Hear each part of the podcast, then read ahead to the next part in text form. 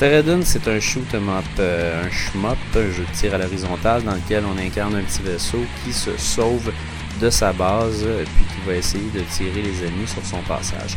Bref, euh, ce petit vaisseau-là va commencer avec un blaster très simple. C'est une première arme, mais on peut en avoir une deuxième en même temps qu'on va pouvoir changer à l'aide des boutons. Ces armes-là, on, les a en tirant certains ennemis, comme dans à peu près tous les, les shoot'em up.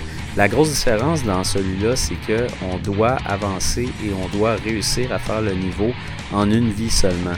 La façon de renflouer notre énergie, c'est tout simplement de battre le boss de chaque niveau qui va nous redonner notre énergie. Évidemment, les niveaux sont de plus en plus difficiles, mais c'est ça. Pas de continue, pas de checkpoint là-dedans.